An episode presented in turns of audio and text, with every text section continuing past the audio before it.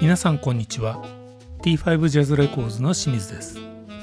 横浜ワイン会ポッドキャストエピソード14横浜ジャズ協会理事大友さんをゲストに迎えて第3回をお送りします。第47回となるパート3の今回はジャズとメディアについて真面目に語り合います。ああだこうだとこれまでになくシリアスかつ真剣に現状そして今後の日本のジャズの発展について3人で話します。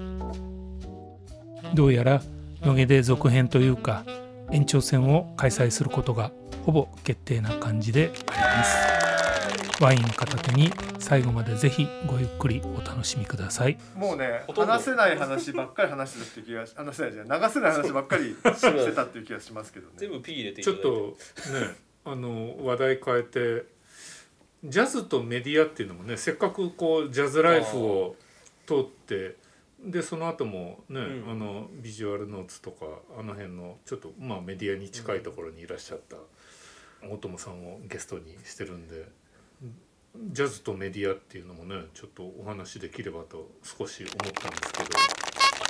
日本においてはやっぱりスイングジャーナルのあり方がすごく特徴的だったのであれが戦後すぐ出されて商業に乗ったのが70年代80年代とするとあのあり方とレーベルの付き合い方っていうのがすごく特徴的でしたよね。まああのスイングジャーナルとジャズライフとジャズ批評まあ主にこの3つが紙のメディアでしたよね。で今やこうデジタルになって、デジタルのメディアに進出してるその紙メディアの人たちはどこもいなくて もうビジネスモデルとしてはここで終わりだと思うんです。でね。80年代型のビジネスモデルをギリギリ2000年代まで引っ張った感じで、うん。まあ破綻は見えてたんじゃないかなと思うん無理がありますもんねあんなやり方。だからねいや今後どうなのかなただで権威が消えてしまったなっていうのは思うんですよ。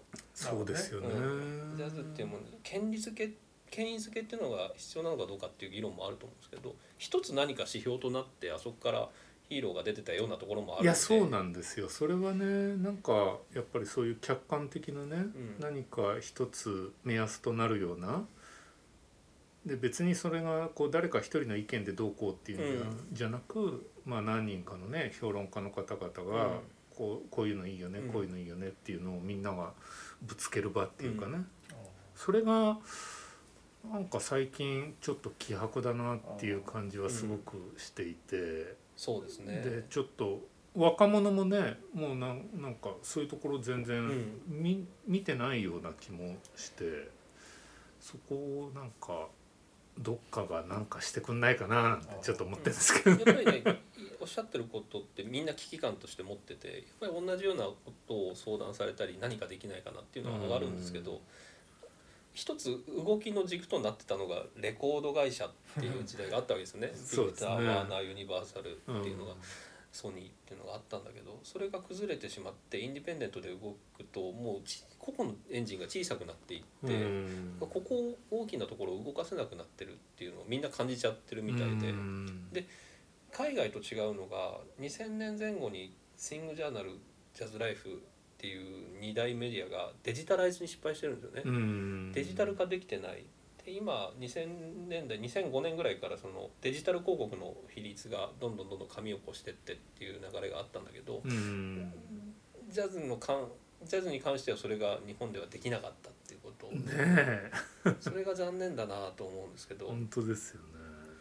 これに成功してたらまた今の広告のあり方とメディアのあり方って違ってたと思うんですけど、本当ですよ。まあ、今こうなってしまったのでそれこそ横浜の現場からえー何かそういうヒーローを生もうとかそれこそ札幌からこういう人材が出てるんだったらそれをモモデルにして、うん。えーこっちでも大阪でもやろう名古屋でもやろうっていう動きができるようになってくればうん。また違うと思うんですけどね。ねえ。本当ね一人一人はいい作品を多く残してるんですけどリリースした録音してリリースしただけで満足しちゃってそれあそれはありますよね。在庫持ってどうするんですかって言ったらツアーやる時に手売りするんですっていう。もう売れないこと前提になってますからね。まあザ・ジャズっていうか、まあ、紙媒体はもう2000年頃には影響力はなかったと思いますけどね、スイングジャーナルの何でしたっけベストプレイヤー見てもずっと一緒だったしねその辺から、歌手の人たちで。全然だから誰も若い人は見てないんだなとか。そうそう都会の人は見てないんだなとか都会というか東京の人は見てないんだなとかそれなのに引っ張っちゃうって周りもそれにつられて若干ずっとお付き合いしてっちゃうっていうのが見えてたんでこれは厳しいだろううん。なと、例えば j p o p だったら例えばさっきのそれこそロッキング・オン・ジャパンなんかは、さっさと乗り換えイベントイベントに乗り換えたじゃないですかそこで、うまいですよねあれは。うん、ビルが建つ建つぐらいの雑誌を作っておきながらさっさと乗り換えましたからね。だからあの辺の目の付け方みたいなのがやっぱりうん。ちょっとセンスがいいんだなっていう。ね。まあ、それを悔いていてもしょうがないので僕らは僕らで新しいものを作っていかなきゃいけない、いいミュージシャンを外に出していかなきゃいけないっていう時に何ができるのかっていうのは今でも考えてますけど。うん。大友さんがやったらいいんじゃないですか。力貸してください。いやもちろんですよやっぱりでも変な話ですけどあのスイングジャーナルの金のうん。あメダルが欲しくてうん。広告費払うっていう時代があったわけですよね、そうですね。あれがあるだけで売り上げが変わるっていう時代なわけですよね。いや絶対変わってたですよね、あの頃はね、うん。でみんなねジャズ喫茶っていうかねそういうとこ行くと必ず置いてあったそうしですね。でそこでこう読んでこう勉強してみたいなね、うん。そういうなんていうのかな。こう流れっていうかそうでねすね。ありましたもんね、うん。一つのそういうのそう。でそれが2000年前後じゃないですか。まあ何が起きてるかっていうとサブスクになっちゃってじゃあ CD 作るってどういうことなんだみたいなことを若手が考え直してるわけですよね。そうです。でそういう時代に特化した、まあ、キュレーションみたいなものが必要になほんいいものをいいと紹介できるそうなんね、何かが必要になってくる。それは例えばこういうポッドキャストなのかもしれないしうん。ラジオなのかもしれないし可能性はあると思うんですけまあ、ど。いろいろあるんですけどね。他の業界だとまあ YouTuber だとかそうですよね。まあ、インフルエンサーみたいな人が各所にデジタルメディアの中にもいっぱいいるわけじゃないですか、うん。音楽はなかなかそうはならない出てこないですよね。ですね、まあ、そういう人がいないのか。特にジャズはっていう感じですけどそうねジャズですね。ジャズはっていうことになりますかねやっぱりね、クラシックはちょっとわかんないんですけど。ポップスは今でもありますからね、そういううん、あるし。この人が言ってるこの人の DJ のラジオ番組聞いとけばなんか流行を取り逃さないみたいなのはなんとなくあるじゃないですか、うん。ジャズってやっぱそこがないし。それを求められてることなのかもしれないですけどね、うん。あそうですね。ジャズはないですね。じゃあうん大友さんやっぱやるしかないですね。やるしかないですね。うん。ここは何かを利用して、ね。何かを発信してね、うん。定期的にね。幸いその横浜っていう千葉と NHK でも私番組やってるので、うん。そういうところを利用しながら本当にいいものをうん。少しずついろんな人に聞いてもらいたいなっていうところでやってますけうどね。ん。でもこれで横浜発信で例えばまあ成功まあ一人例えばアーティストが出たとすると、また今度北海道で誰かがやるかもしれないしね、うんそうですね。まあ、東京で誰かやるかもしれないしなんか広がっていきそうですもんね。そうですね。一人出ればねなんだ俺のがいいよ いやそれが大事ですよね。ねそういう成功体験的なものはね。うん。っていう人が横浜で100人ぐらいどうぞ。そうそうそうそう。俺が俺がね横浜で。さっき横で手をつなげばっていうのは何も横浜もちろん横浜でねオール横浜でやりたいっていうのはあるんだけどそれ以上に札幌とも手つなぎたいし鹿児島とも手つなぎたいしうん。日本全国でなんかそういうことをやっていかないと次のスターって生まれにくいのかなってそうですね。ね。なんかそういうスターが必要なんですよね。そうそう。ちゃんとした実力のあるね。ね。そうそうそう。風間美穂なんて本当実力で出てったまあなって思いそうですね。ますうん。浅間美穂は一般の人が分かるかっていう問題が若干あるからな。だから渡辺貞夫じゃないんだよなっていう、でもそれでいいと思うんですよね。今の時代らしくて。まあ確かにね、もいるし黒田拓也もいるし、うん。えー、と菅大郎もいる日本のジャズって面白いでしょって言えたらいいんだけど、うん。なかなか今横で手結べてないなっていう印象がありますよね。誰かがね言ってたんですけど割と今そのアナログブームもあって、うん。ヨーロッパとかで結構 J ジャズがね流行ってるって日本のジャズ注目して、うん。でもねそれが全部もう70年代とかああ古いジャズで古いジャズ流行ってんだよね。今の人たちじゃないんだよねっていうそこがすごいやっぱ問題になってて。あのね峰さんの峰康介さんのファーストアルバムがヨーロッパで再発されるみたいなああすごいですねまあ確かに昔の日本ジャズなかなかすごいんだよねそう。再評価はされていくんでしょうね。あの多分。70年60年代70年代みたいなのは、うん。あんなこと今の子には絶対できないと思うんですよ。それは時代だから仕方がないと思うんですよ。今の子には今の子の良さが全然ある。ねうんあんなあんなすごいことできないからね。あんなうまいことっていうか。テクニカルなこととかでき昔の人は絶対できないからな。とはいえあの時代のものを聞くとすごいんだよう。ん圧倒される。な圧倒されるあのねなんだろう。ね。あれは何でしょうね。ね。やっぱ時代のあれなんですかね。こう。森山武雄さんもそうだしあ時秀海さんもそうだしすごいなんか魂削って音楽やってるなあっていうのがそうなんですようん。ね出てきますね。ものすごい太い個人みたいなものがガツンで出てくるのは。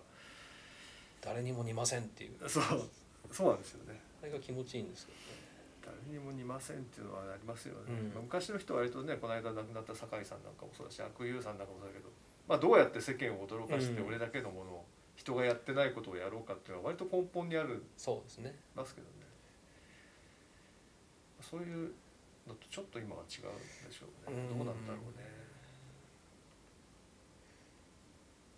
とんがった個性みたいなのがなかなかあでもやりやすくはなってると思うんですけどね。そのじ自分を貫くっていう気持ちさえあれば。だって自分でレコーディングして自分でまあ Spotify に載せてみたいな。そこはやっぱりでもこうそこそうしたいするしようとするとこう外から圧力みたいなのがかかってそれに耐えながらも跳ねのけてやっていくっていうところにやっぱりエネルギーが出るんですかね。ね。人が感じるようなね。今だと割とそういうことやっても別に「おなるほどねいいねねやりたいな」とかみんなに言われるじゃないですか、うん。まあ、僕なんかも言っちゃうけどそうすると割とこうつるんってしちゃうっていうことなのかな、そうでもないのかな。なんか他にエネルギーを取られちゃってる感じがしなくもないですか？あまあそれもあるか。例えばなんか要はね今おっしゃられたように自分でね撮って Spotify 上げてと。要はやんなきゃいけないことがも多いね。う音楽だけじゃなくて、うん。録音もしなきゃいけないミックスもしなきゃいけないそう。配信しなきゃいけそない動画編集やってたら演奏に集中できないっていうかそこにパワーをそげないっていうかね、うん。それは確かに。もうあの四六時中ねスマホ見てこう SNS 見てるっていうのもね僕ものすごいこう、いろんなパワーをあそこで削いでる気がするんですよね。うん。まあそれで出ていくためにある程度人をやっぱり引きつけるエネルギーで持っていかなきゃいけないんだけど、まあ、そういう意味では単純に出せちゃう、ううんん、じね、そうそうそうそう。すると器用な子が残ってったりそうそうなんですよ。ねでも器用すぎちゃってなんかいまいちこうねさっきの話じゃないけどつるんとしちゃうっていうかね。あーまあぶっとい何かがなこう細くなっねちゃうっていうか俺はこれしかねできないからこれだけやるんだそうそうそう。的なね、まあ、そうそうそうまあ、そんな極端じゃないにしてもね、なんかもうちょっとね胸ぐらつかまれるような音楽が出てもいいのになとは思うんだけど。そう聞けっていう。そう。ち ゃんと聞けみたいな、うん音で振り向かせる的なね。でその他のことっておっしゃった YouTube だ配信だっていうのは支え彼を支えるための他の業態がやればいいことだったんですけど。本当はね。本当は。じゃあお金予算どうするんだみたいなことになってくると じゃあ全部自分でやりますって言って平均化されていくうみたいなところはん。傾向としてあります。もちろん突出した存在って出てはいるんだけど松丸系とかってご存知ですあうですお松丸君はすごいですか僕知らない、何何でもやっちゃう系？いやパプアニューギニアで、ええー育ってサックスを渡辺貞夫さんの YouTube を見てサックスを練習してへバークリー行ってバークリーって、うん。かこの間日本帰ってきたんですけど45うん年前。何にも似ない。ですへあそう。えー。何にも迎合しないし自分のそのサックスだけを奏でてるすごい素晴らしいあスそうなんだ。えー。ちょっと名前だけは見たことあるけど演奏は聞いたことないですけど、うん。まあ中にはねジェイコブ・コリアでしたっけ？あもあまあまあまあ。うもう器用を極めるみたいなああいう人もいますけどね。あれはあれですすごいなとは思うね才能ですよねあれも、いやですねあれは才能ですね。うん。すごいなと思いますけどね。あれはあれでね、うん。う んまあでもみんながみんなあれを求めててもね。まああれはあれまあそれこそもうあそあの人だけのこう彼だけのこうすごい才能であって、うん。まあ、そういう人もね、たまあ、米津玄師とかさんとかもそうだけどまあ、そうですね。そういう人たちもいるけど、まあ、ちょっとまた違うねそのうん。70年代の日本のジャズが評価されてるところにあるようなものは今ないは若干ないかもしれないですね。そうですね。そう確かにその人を振り強引に胸ぐらつかんで引き寄せるようなものっていうものはちょっとないのかなっていうそれはこうやっぱりこうバックアップしてる人たちとかうん。こう誰かいないといけないかもしれないですね。時代として生まれづらいっていうのもあるかもしれないですよね。SNS で誰かとつながってみんなと同じことしてみたいなことが一般になってくると人と違うことをしてみたいな考え方がなかなか生まれづらいのかもしれ結構ねネットで例えば今の30代とかのその割と表に出てる人たちのやつを聞くと割と個性をこう大切にしてるような感じはあるんですけどね。人と違うことがそのなんていうんですかね悪くないっていうのはうん。かなり強調はされてるんだけど、ない。まあそうは言ってもなんかこうん。う実際こう生きていったりやったりする時はやっぱりどうしてもこうたくさん共感をまあ共感を得たいっていうのがだって「いいね」とかとあれてそうなんですよね何万何万回再生とか。そうですね。日本は特にねそこでまたね。再生回数で評価されるじゃないですか。そうそうそうそう。だからそれを見てあんまりよくわかんない人はあこの人人気あるんだ、あこの人人気ないんだっていうバロメーターにしちゃうっていうかね、自分の感性じゃなくて数字だけで見ちゃうっていうね、うん。そうなん。ですよね。そこはねリテラシーみたいな問題にもあってますよね。ああリテラシーの問題になってます受け側がどういうその感度で音楽を聴くのか もっとその裏にある業界をどうやって見るのかみたいな。本当ですよ、もしかしたら必要なのはこのリテラシーを上げることなのかも。おそれは確かにそうですね。なんかどんどん深い話に深ないってきたな。話ですよね。面白いんだけどなんか時半なん間が はい。いい終わり方なんかちょっとこれは第二回をやりましょう。ね第二回をやらないといけないですね。ぜひぜはい次こそ野毛で。野毛でやるとねちょっと白熱しちゃうかもしれないですね。いいですね喧嘩セッションなの喧嘩セッションになっちゃうかもしれないね。飲みすぎ注意ですか？らねそういう時注意だはよね。大家さんと前やった時にね大家さんがベロンベロンにもう 後でもう聞きたくないっていう。素晴らしい。それぐらいのことやらないまあでもあれはあれで楽しかったですけどあれはああれでね自己紹介会ですね。あれはダメですよ。そんなに言ったんだ二人でワイン一本。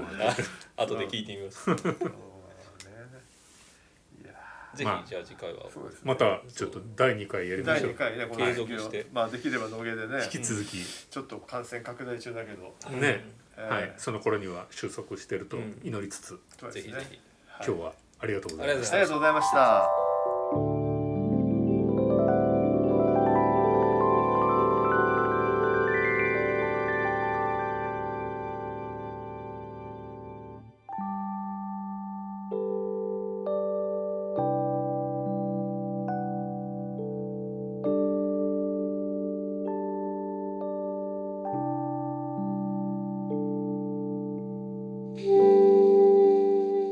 皆様いかがでしたでしょうか？